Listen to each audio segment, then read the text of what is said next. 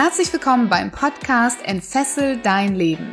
Der Podcast, der dir Mut macht, dich von alten Denkmustern zu befreien, aus deinem Hamsterrad auszubrechen und endlich ein freies und erfülltes Leben zu führen. Mit Themen rund um emotionale, spirituelle oder finanzielle Freiheit sowie wertvolle Tipps für den erfolgreichen Start in dein eigenes Business mit Sinn.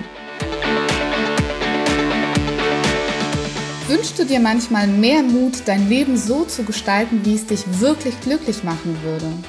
Dann hör heute unbedingt in diese Interviewfolge rein, denn ich spreche mit Sebastian P. Schild darüber, wie du in die innere Stärke kommst, dein Leben so zu gestalten, wie es wirklich lebens- und liebenswert ist. Und Sebastian begeistert uns nicht nur mit seiner Expertise, sondern auch mit seiner ganz persönlichen Geschichte. Denn er ist seit 2005 querschnittsgelähmt.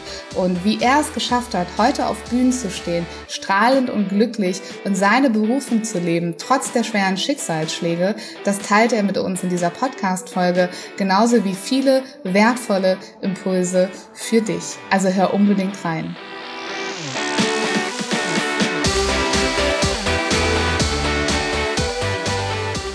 Willkommen, meine Lieben, zu einer neuen Folge im Entfessel dein Leben Podcast. Ich habe heute mal wieder einen Interviewgast für euch und zwar einen ganz besonders sympathischen, wie ich finde.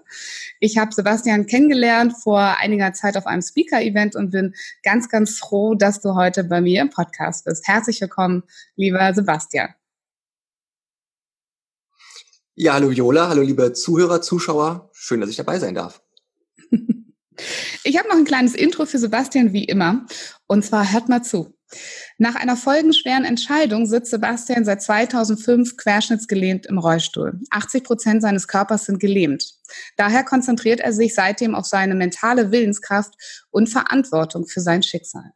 Sebastian ist Experte für das Unterbewusstsein, für Wahrnehmung und Selbstwert. Seine Berufung ist es, Kindern und Erwachsenen zu helfen, voller Lebensfreude aufzuwachsen und zu leben. Dafür begleitet er sie dabei, Ängste loszulassen, mehr Mut zu haben und sich selbst so anzunehmen, wie sie sind. Wunder, wunderschön. Und Danke, lieber Sebastian, nochmal, dass du da bist. Und ich glaube, dass wir aus deiner Geschichte unglaublich viel lernen können. Und ich durfte ja schon erleben, mit welcher Freude du auf der Bühne bist und ähm, ja, dein Schicksal und auch deine Message für die Welt sozusagen rausbringst. Wie machst du denn andere Menschen fesselfrei? Also erst nochmal, ne, schön, dass ich dabei sein darf. Wir haben uns ja äh, vor zwei Wochen, glaube ich, kennengelernt und ich war ja mega begeistert von dir und auch von deiner Arbeit und deiner Energie auf der Bühne. Und deswegen nochmal danke, dass ich dabei bin. Ist echt wirklich schön. Ich mag es halt, mit Menschen zusammen zu sein und zusammenzuarbeiten, die ähnliche Werte und auch ähm, Ziele im Leben haben. Und genau, deswegen ist es schön. So, und auf die Frage, wie mache ich Menschen fesselfrei? Ähm, das würde ich gar nicht so fragen. Ich würde das eher so sagen, wie kann ich anderen Menschen dabei helfen, wie sie sich selbst helfen können? Das ist so wieder so eine schöne Coaching-Geschichte. Wie dreht man das so, ne? Aber es ich habe halt für mich selbst festgestellt, wenn ich darauf warte, dass jemand kommt und mich an die Hand nimmt und mir zeigt, wie das Leben funktioniert und ähm, mir aus der Krise heraushilft, dann kann ich lange warten. Wenn ich aber die Entscheidung treffe, selbst mich da rauszuziehen und selbst die Dinge in die Hand zu nehmen, dann kommen auch die Dinge in mein Leben, die ich brauche, die mich dabei unterstützen. Dann kommen Menschen und Techniken, Ideen und Inspiration. Und deswegen denke ich, dass es alles anfängt eben mit dieser Entscheidung. Und ähm, ja, ich mache das eigentlich ganz einfach, indem ich meine Story erzähle und ich hoffe, dass ich ganz viele Menschen dadurch inspiriere, in ihrem Leben eben andere Entscheidungen zu treffen. Das tust du ganz bestimmt. Und vielleicht würdest du deine Story auch mit uns teilen, weil ich glaube, dass wir auch ganz viel daraus lernen können. Ja, sehr gern. Ja, was man jetzt vielleicht nicht so sieht auf den ersten Blick ist, dass ich im Rollstuhl sitze.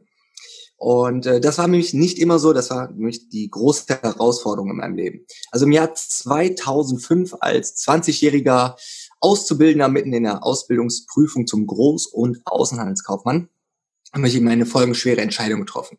Ich war mit meinem besten Freund auf seinem Motorroller unterwegs und es war so ein herrlicher Samstagmittag, die Sonne schien, es war ähm, Mitte Mai, es war richtig warm, das erste Mal im Jahr. Und ich sagte so zu ihm, so aus der aus dem jugendlichen Leichtsinn heraus, du Freund, ich habe seit drei Wochen meinen Führerschein, lass uns doch die Plätze tauschen. Ich fahre mit deinem Roller den Rest der Strecke zurück nach Hause. Er, guter Freund, sagte natürlich, hey klar, drei Wochen Führerschein, was soll da schon passieren hier? Ja, wir sind jung und wild, wir machen das schon, alles klar. Gesagt, getan, Plätze getauscht. Ich sitz vorne drauf auf dem Roller, die Ampel wird grün, wir fuhren los. Ungefähr 500 Meter weiter kam so eine abknickende Vorfahrtsstraße und ich merkte schon beim Reinfahren, das wird eng. Drehte mich noch so um und sagte, du halt dich gut fest, ich glaube, die Kurve kriegen wir nicht mehr. Und in dem Moment ist es auch schon so passiert. Wir sind halt mit dem Vorderrad gegen den Bordstein gekommen und durch diesen Aufprall bin ich wie so ein Pfeil mit dem Kopf voraus gegen eine Laterne geknallt. Ja, und durch diesen Aufprall, durch diesen Aufstoß ist die Wirbel Wirbelsäule gestaucht worden, naja, was eine Querschnittlähmung zur Folge hat. Was ich zum Glück damals noch nicht wusste.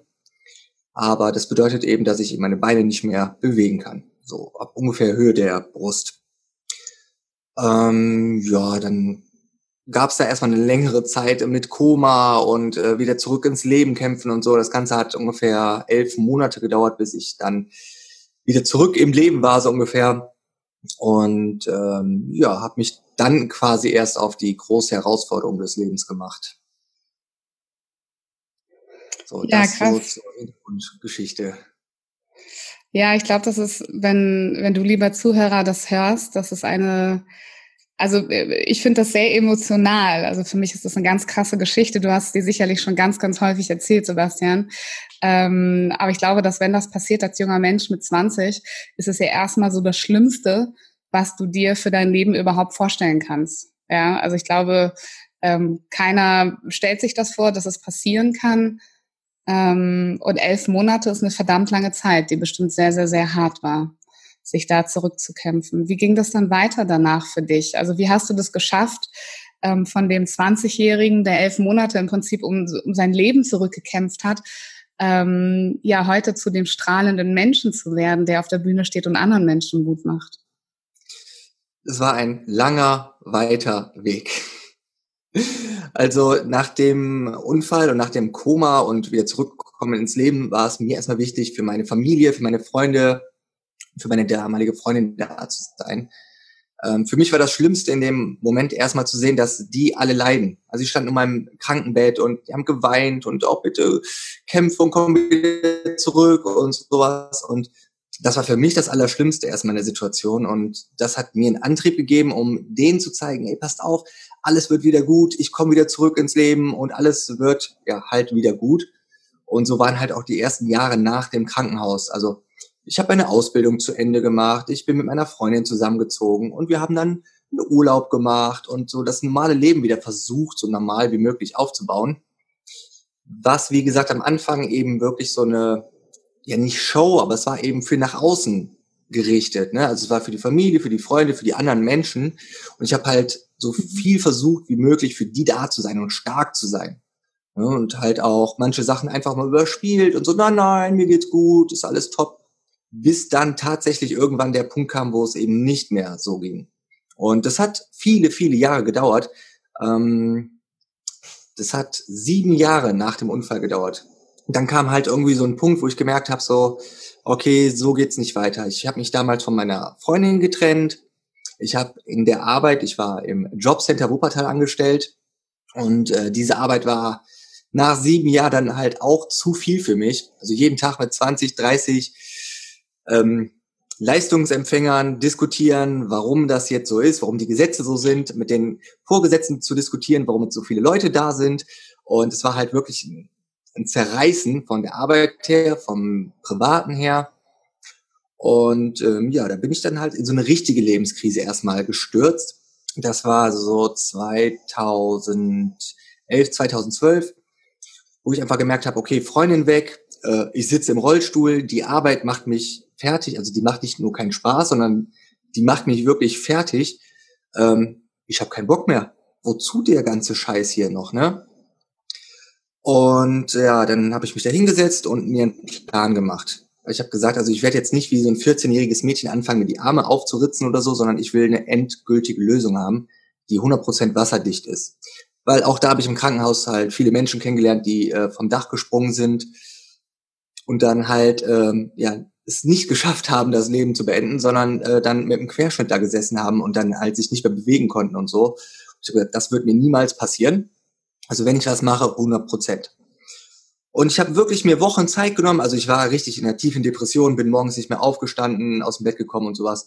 Aber ich habe gesagt, okay, den Plan, den machst du. Und ich hatte einen super Plan. Ich bin 100 Prozent davon überzeugt, wasserdicht. Und dann habe ich gesagt, okay, pass auf, bevor du den jetzt umsetzt, du musst noch deine Wohnung aufräumen.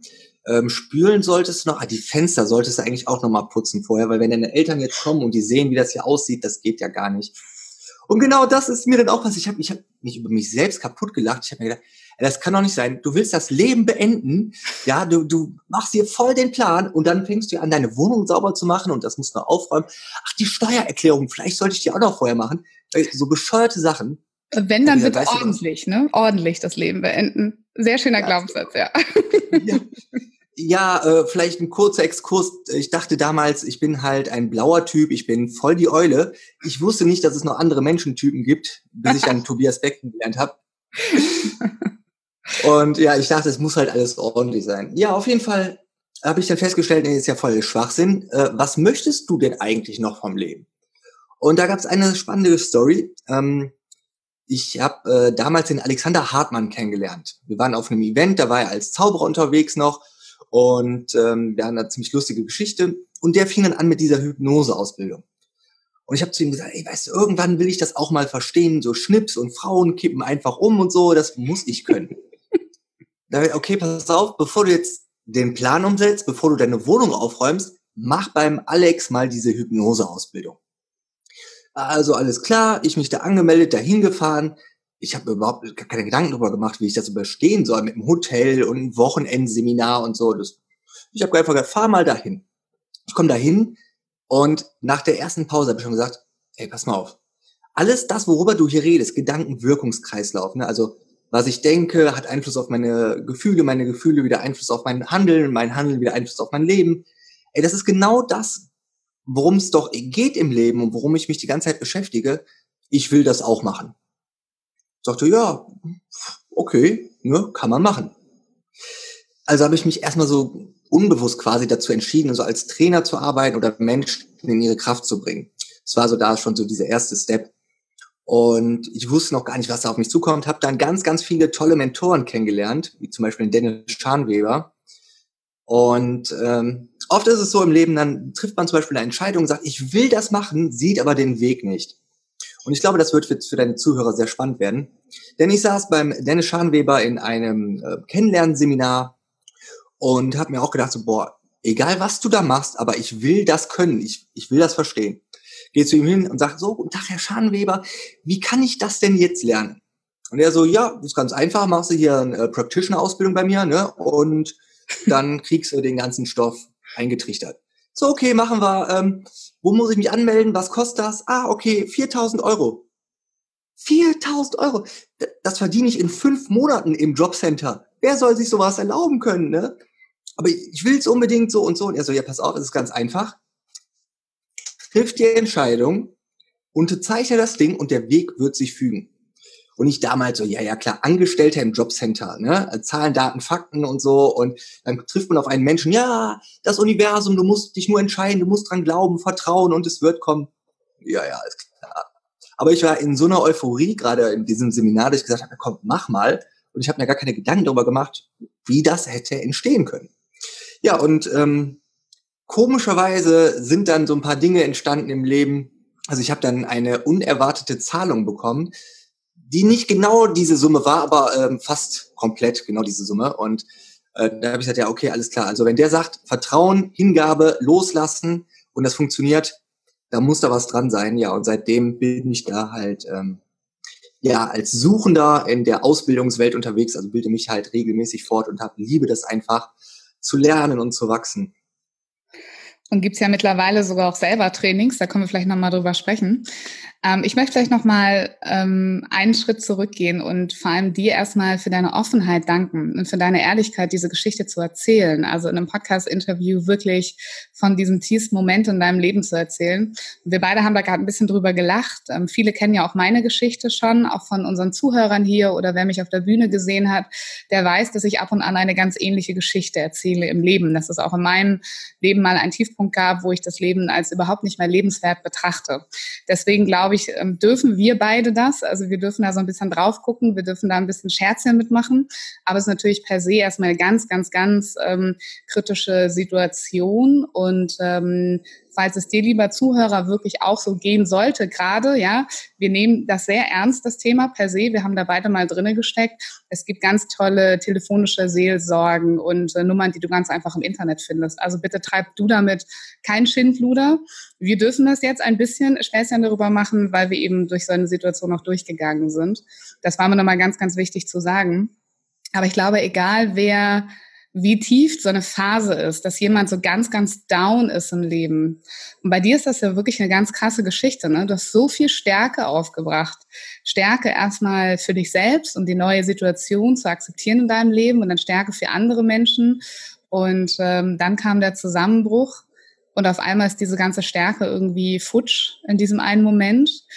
Ähm, und ich glaube, dass der Zuhörer vielleicht so eine Situation auch kennt, wenn sie auch nicht so dramatisch war, aber vielleicht mal down zu sein und sich die Frage zu stellen, was macht das eigentlich hier alles noch für einen Sinn für mich? Oder ist es das Leben, was ich wirklich möchte und möchte ich so wirklich weiterleben?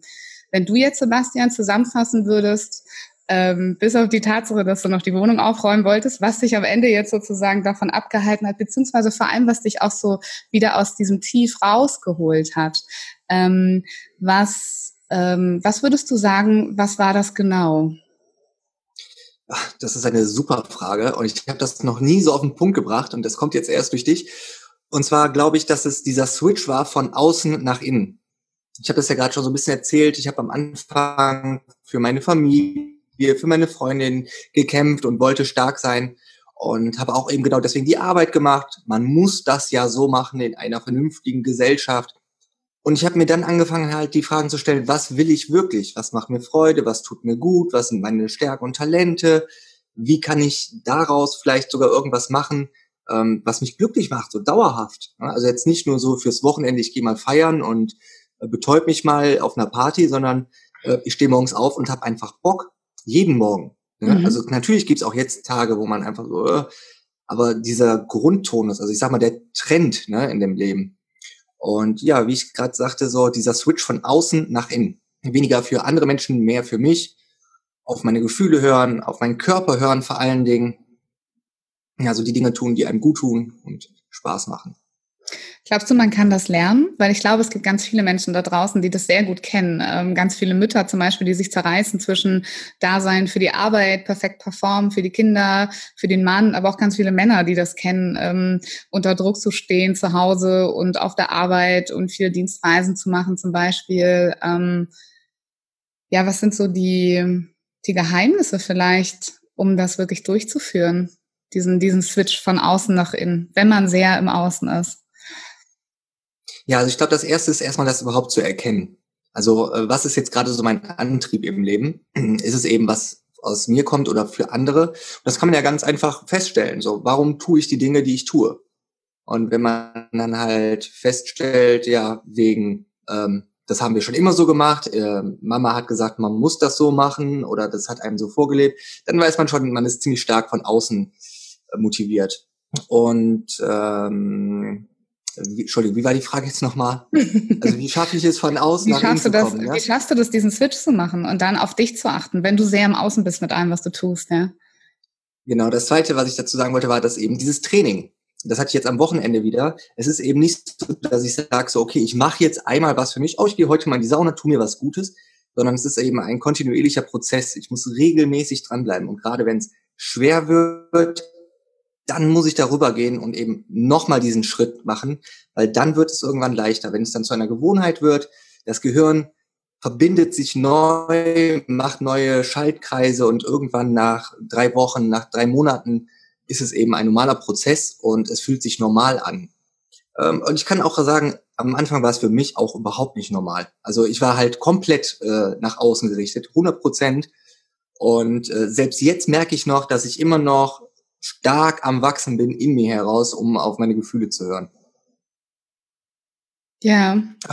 Vielleicht eine kleine Übung. Man kann sich das so ein bisschen vorstellen, wie wenn man die Hände so zum äh, Beten zusammenfaltet. Dann hat man ja einen Daumen oben. Ne, man hat, also meistens hat man als, äh, also hat man den linken Daumen oben. Ich habe genau. links auch. Wenn hm. du jetzt aus, ja, wenn du die nochmal auseinander nimmst und nochmal zusammen nimmst, hast du wahrscheinlich wieder den gleichen Daumen oben, mhm. ne? Und das ist, fühlt sich ja normal an. Wenn man die so auseinander nimmt, die zusammen macht, dann hat man immer den gleichen Daumen oben. So, und das ist eben dieses, als Beispiel jetzt, äh, nach außen gerichtetes Handeln. Wenn ich jetzt aber den anderen Daumen nach oben nehme, fühlt sich das im ersten Moment erstmal komisch an. Ziemlich, ja. Hm. Probiert das gleich mal aus, lieber Zuhörer, wenn du das hörst. Wenn du die Hände frei hast, bitte nicht am Steuer im Auto. ja, ja, genau. Ja, und wenn ich jetzt aber ganz oft immer den anderen Daumen nach oben mache, also jetzt mein Beispiel den rechten Daumen nach oben, dann kommt es irgendwann so, dass sich das normal anfühlt und das andere nicht mehr.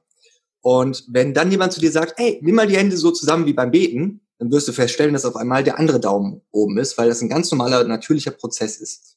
Und so können wir uns das eben auch vorstellen mit dem, dass wir Dinge eben aus unserem Herzen heraus tun. Muss halt trainiert werden, bis es sich irgendwann normal anfühlt. Hm, super schön. Eine, eine schöne Message, glaube ich. Aber das Wichtigste ist, wie du gesagt hast, wirklich, glaube ich, auch erstmal so dieses Erkennen. Ähm, wie hast du denn, na, du hast ja schon gesagt, wie hast, wie hast du das erkannt, dass du immer nur im Außen bist? Also wo, wo genau ist dieser Switch bei dir passiert damals? Naja, also ich habe halt entschieden, gar nichts mehr zu machen. Und das eine, was ich dann doch machen wollte, war dann eben etwas, was für mich war.